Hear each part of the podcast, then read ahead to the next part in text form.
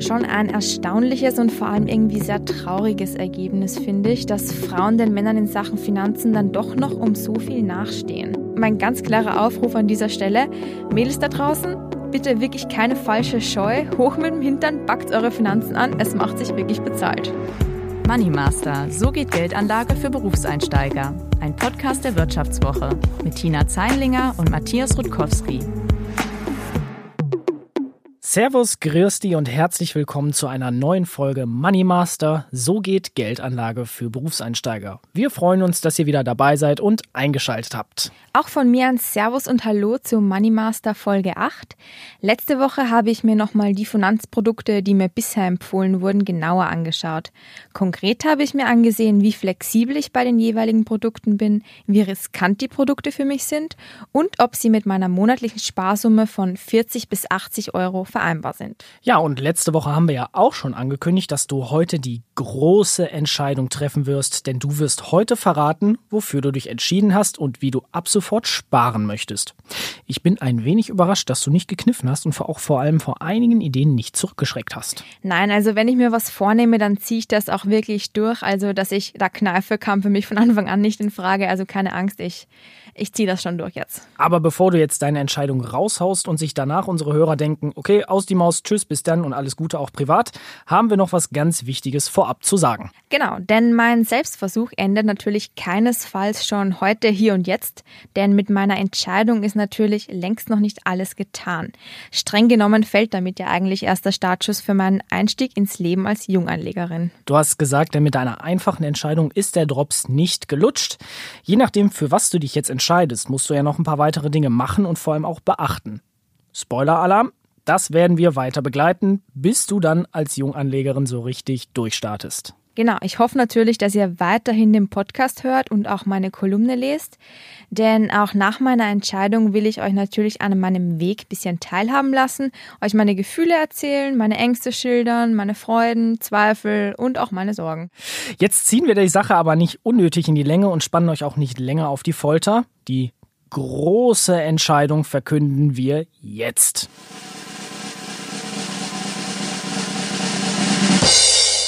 Tina, wie willst du nun monatlich mit kleinen Beiträgen, langfristig flexibel und ohne großes Risiko einzugehen, sparen? Mit einem ETF. Ein ETF, die magischen drei Buchstaben. Ja, und bevor ich dafür jetzt verurteilt werde oder verbale Schelten bekomme. Hä, wieso das? Naja, ich kann mir vorstellen, dass sich viele Hörer und Leser, vor allem die, die sich schon ein bisschen länger mit der Materie auseinandersetzen, irgendwie vielleicht schon von Anfang an so ein bisschen gedacht haben, dass es auf einen ETF hinauslaufen wird.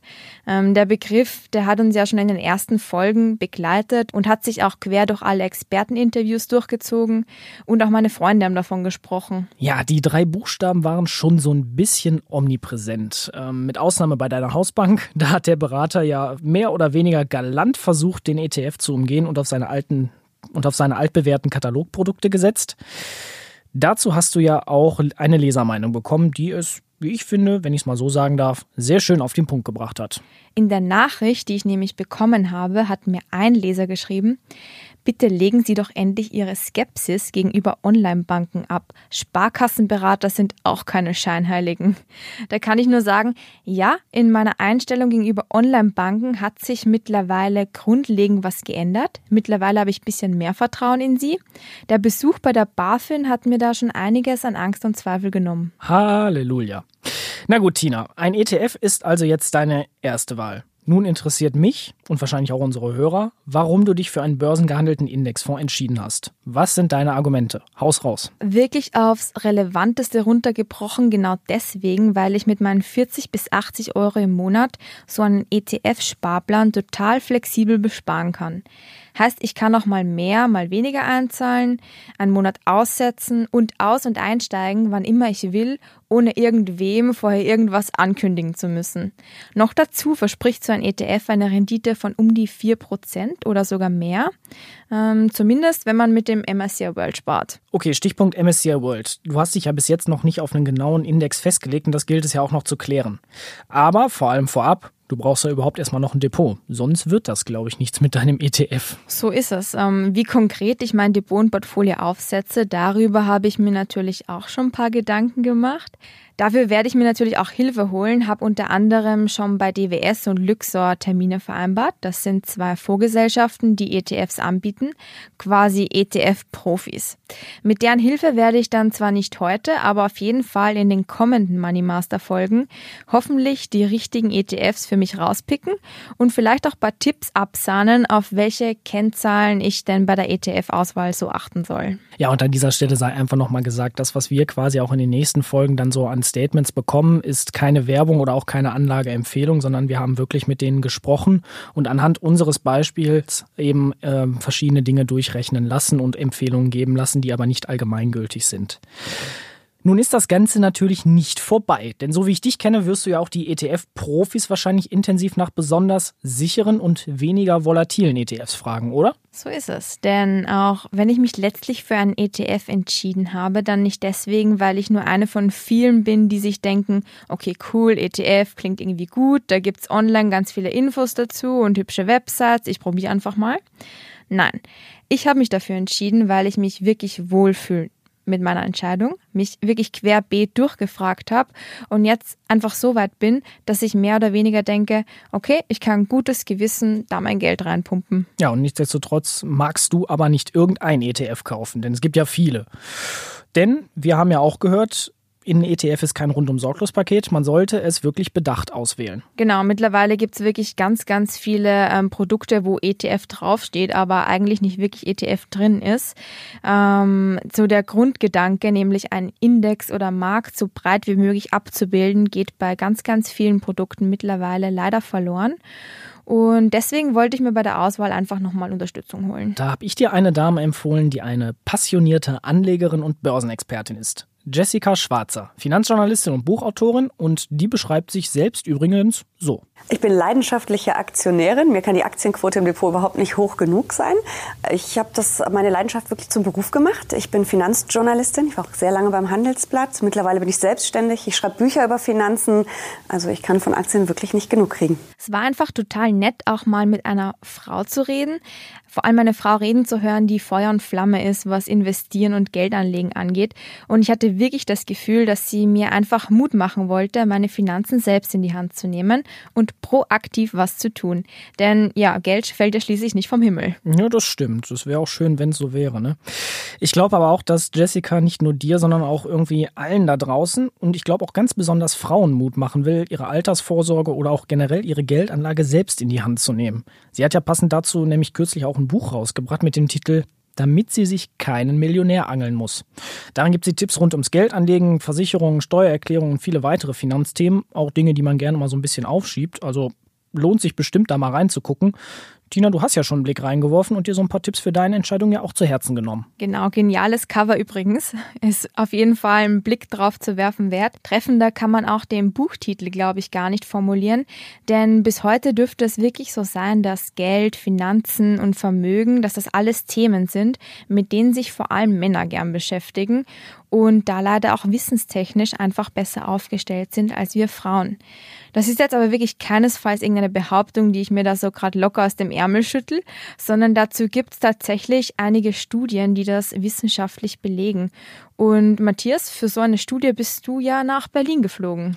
Genau, ich habe sozusagen den Flattermann oder die Fliege gemacht und habe mir vom Versorgungswert Metallrente die Studie Jugendvorsorge Finanzen, Jugendstudie 2019 vorstellen lassen.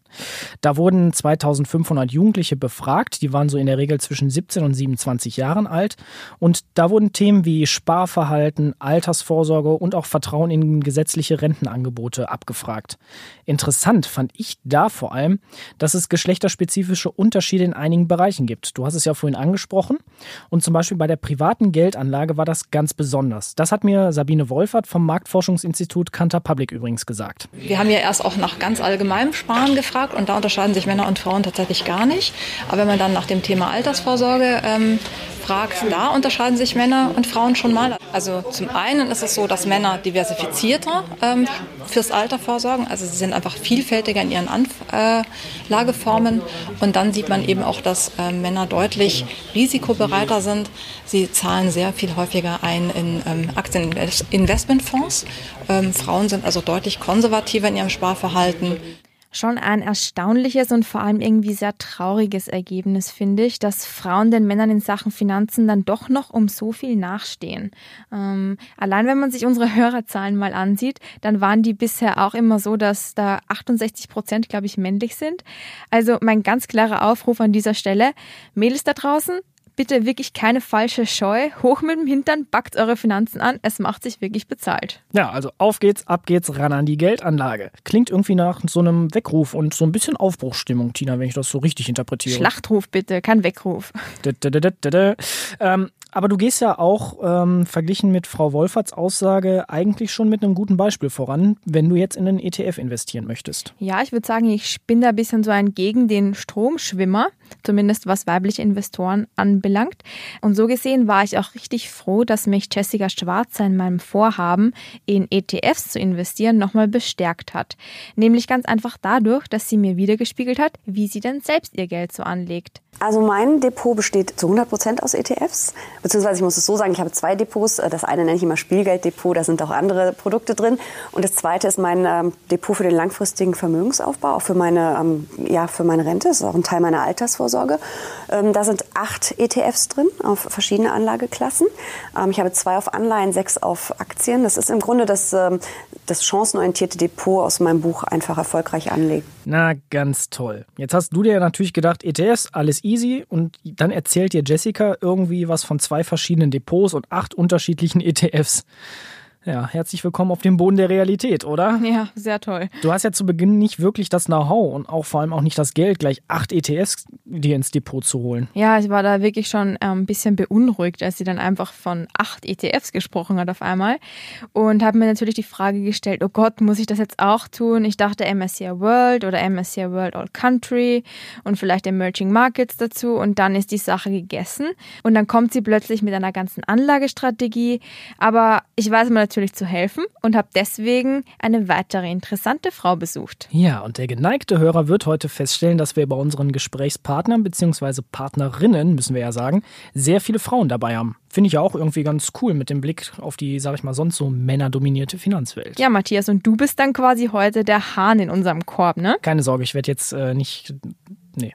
Den, das, ich mache jetzt keinen Einwurf. Schade, ich dachte schon, du fängst zum Gackern an. Ja, jedenfalls habe ich Heike für Peter von Luxor besucht, wie gesagt, auch eine Fondsgesellschaft.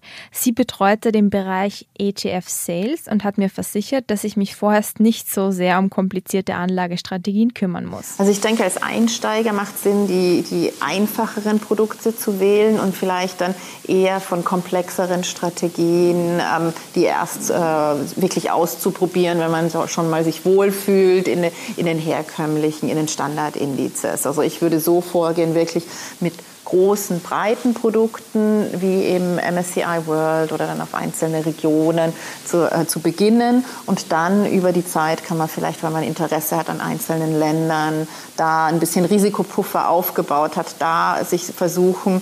Und dann erst, wenn man sich wirklich in den Standardprodukten wohlfühlt, dann kann man eben in die sogenannten Smart Beta oder Style-Produkte investieren. Na, dann kannst du ja jetzt schon mal durchatmen. Jetzt geht es aber auch darum, wie es weitergehen soll. Denn du musst ja nun zu einem Depot und letztlich auch an irgendeinen ETF kommen. Das dürfte eigentlich gar kein allzu großes Problem sein, hat mir zumindest Jessica Schwarzer gesagt. Es ist immer so, dass du anfängst, wenn du jetzt in ETFs investieren willst, du suchst dir dann einen Index aus. Dann äh, gehst du zum Beispiel auf die Seite von der Börse Frankfurt.de, die haben eine ganz tolle Maske, da suchst du dir erst ähm, die Region aus, das Land aus, die Branche im Zweifel, es gibt ja auch Branchen-ETFs und dann hast du die Listen, alles, was in Deutschland gelistet ist. Und da kannst du dann eben sehen, MSCI World gibt es de facto von jeder, ähm, jedem Emittenten. Und dann kannst du gucken, wer macht es voll replizierend, äh, wer macht es teilreplizierend, wer swappt voll replizierend, teilreplizierend, swap-basiert oder auch synthetisch genannt. Wenn ihr jetzt schon wieder ganz viele Fragezeichen über den Kopf habt und jetzt auch nicht mehr so wirklich abrufbereit habt, was wir da vorher in den ganzen anderen Folgen schon mal drüber erzählt haben, dann empfehle ich euch eins. Guckt euch einfach nochmal mein Erklärvideo zu ETFs an. Da zeige ich euch unter anderem, wie Fondsgesellschaften ihre ETFs bauen, was ein ETF ist und welche verschiedenen Varianten es gibt. Klickt euch einfach mal rein auf vivo.de. Und weil da jetzt ein bisschen Verwirrung aufgekommen ist mit den ganzen Begriffen, habe ich einfach auch nochmal nachgefragt. Und in meinem konkreten Fall hat mir Heike Fürpass Peter von Luxor dann auch schon geraten, auf welche spezielle Art von ETFs ich mich stürzen soll. Also als Einsteiger vielleicht eher mal mit der simpleren äh, Variante, wobei man aber sagen kann, dass das Risiko ähm, von beiden sehr ähnlich ist. Also Sie haben da nicht viel zusätzliches Risiko durch die synthetische Replikation. Ähm, Im Grunde genommen ist es so, es gibt ähm, Indizes, wo sich eher das eine anbietet und es gibt Indizes, wo man sagen kann, na, da, da, da bietet sich eher das andere an. Aber wenn Sie sagen wollen, ich will immer ganz genau das in meinem Fonds haben, was auch draufsteht, dann eher die physische Replikation. Wenn Sie sagen, ich will auch in exotischere Länder investieren und, und ähm, auch taktisch handeln und ähm, brauche nicht unbedingt jetzt jede einzelne Aktie, die da drinnen ist, dann können sie eben auch synthetisch. So, und wie ich dich einschätze, Tina, kaufst du nach dieser Empfehlung wahrscheinlich einen ETF, der durch physische Replikation zustande kommt. Richtig, denn ich bin ja quasi mittlerweile schon ein offenes Buch, was meine Risikoneigung bei der Geldanlage so angeht. Aber Jessica Schwarzer hat dir noch zwei andere Charakteristika von ETFs genannt, die du nicht ganz unbeachtet lassen solltest. Für mich, wenn ich selber ETFs auswähle, ist aber ehrlich gesagt ein anderer Faktor viel wichtiger. Und das ist, oder zwei andere Faktoren. Das ist zum einen der Preis. Das ist ja immer ganz wichtig für die Rendite. ETFs sind sehr günstig, aber auch da gibt es Unterschiede. Und was ich auch sehr wichtig finde, gerade für den langfristigen Vermögensaufbau, ähm, möchtest du einen ausschüttenden ETF haben oder einen, der eben ähm, das Geld drin lässt, also tessorierend ist da Fach, äh, der Fachbegriff.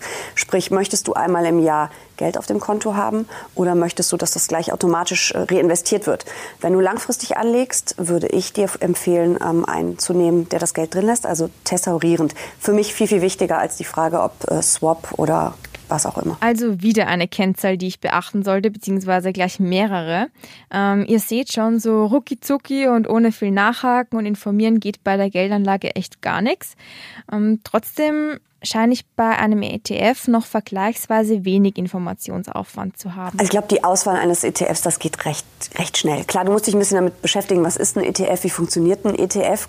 Da brauchst du wahrscheinlich ein paar Stunden, liest ein paar Sachen äh, im Internet. Das ist aber auch überschaubar. Dann entscheidest du dich für einen Index. Mm, da haben wir ja jetzt schon gesagt, wir nehmen etwas breit streunes. Musst halt noch entscheiden, MSCI World plus MSCI Emerging Markets oder nur einen von beiden und wie die Gewichtung ist. Dann eben aussuchen, wie teuer ist das? Swap oder replizierend, ausschüttend oder wieder anlegend.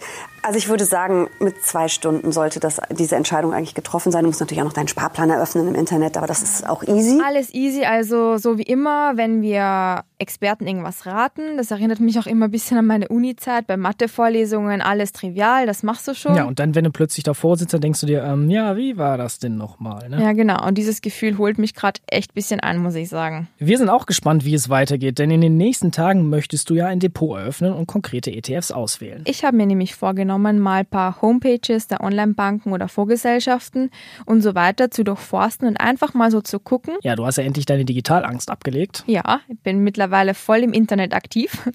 Ähm, ja, auf jeden Fall auf den ganzen Websites will ich einfach mal schauen, was die da so für ETFs im Angebot haben. Und wenn ich ein bisschen spoilern darf, ich habe mich vor lauter Filtern, die man da setzen kann, echt ein bisschen überwältigt gefühlt und war ganz schön überfordert. Zudem sind da dann auch noch voll viele Fachbegriffe wie währungsgesichert, Liquiditätsmaß, Total Expense Ratio und so weiter aufgetaucht. Also ja, wirklich sehr, sehr verwirrend. Ja, und na, zum Glück hast du dafür ja Termine bei DWS und auch nochmal bei Heike Fürpass-Peter von Luxor ausgemacht. Dort kannst du ja dann nochmal ganz genau nachhaken, was das alles bedeutet und ob das für dich überhaupt relevant ist. Gott sei Dank. Ja, manchmal ist es ja so, ne, viele Köche verderben den Brei und so kannst du auch mit den ganzen, An mit den ganzen Filtern da sein. Jo. Aber ich glaube auch, wir, sind, wir beide sind erstmal happy, dass du überhaupt eine Entscheidung gefällt hast. Auf jeden Fall. Der Startschuss für meine Börsenkarriere ist jetzt mal so gesehen gefallen. Und ich muss sagen, ich bin schon ein bisschen stolz auf mich. Ja, ich bin auch stolz auf dich, dass du dann doch nicht mehr deine Hosenscheißer-Mentalität hast, wie du es gerne gesagt hast. Genau, ich bin zurückgekommen und habe eine Entscheidung getroffen. Ja, stolz kann es ja auch sein. Und ich glaube, du hast ja auch so ein bisschen den Rat von unserem Ressortleiter von Geld und Börse von Hauke zu Herzen genommen. Der hat dir ja das gesagt. Das Wichtigste ist erstmal machen. Wirklich die Sache jetzt in die Hand nehmen und mal anfangen. Nicht zu viel Angst haben, nicht nervös werden, nicht panisch werden, wenn es mal runtergeht, sondern man kann auch, wenn es runtergeht, günstig nachkaufen.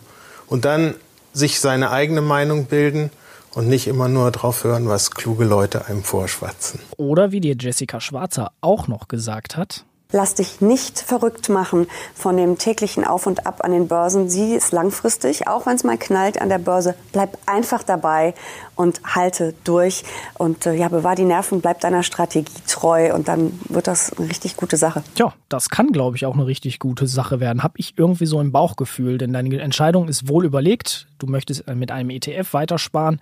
Und wie es weitergeht, das hört ihr in den nächsten Folgen. Ja, und damit sind wir auch am Ende der Money Master Podcast Folge Nummer 8 angelangt. Tina, deine drei wichtigsten Punkte bitte noch einmal, die du diese Woche für dich mitgenommen hast. Nummer eins, ich werde mich für einen ETF entscheiden, der durch physische Replikation zustande kommt, denn damit sollte ich auf jeden Fall mal auf der sicheren Seite sein. Nummer zwei, da ich möchte, dass mein Geld langfristig automatisch reinvestiert wird, werde ich mir einen ETF raussuchen, der tesorierend ist. Dann wird mir zwar kein Geld ausgeschüttet, dafür fließt der Betrag aber automatisch in meinen Sparplan zurück. Heißt, ich baue einen größeren Kapitalstock auf und profitiere vom Zinseszins.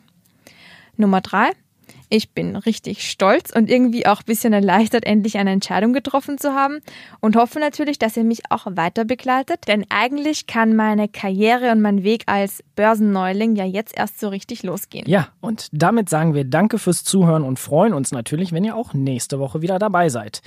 Wir, das sind die Money Master Tina und Matthias und bis zur nächsten Woche sagen wir Servus, Pfirti und Baba.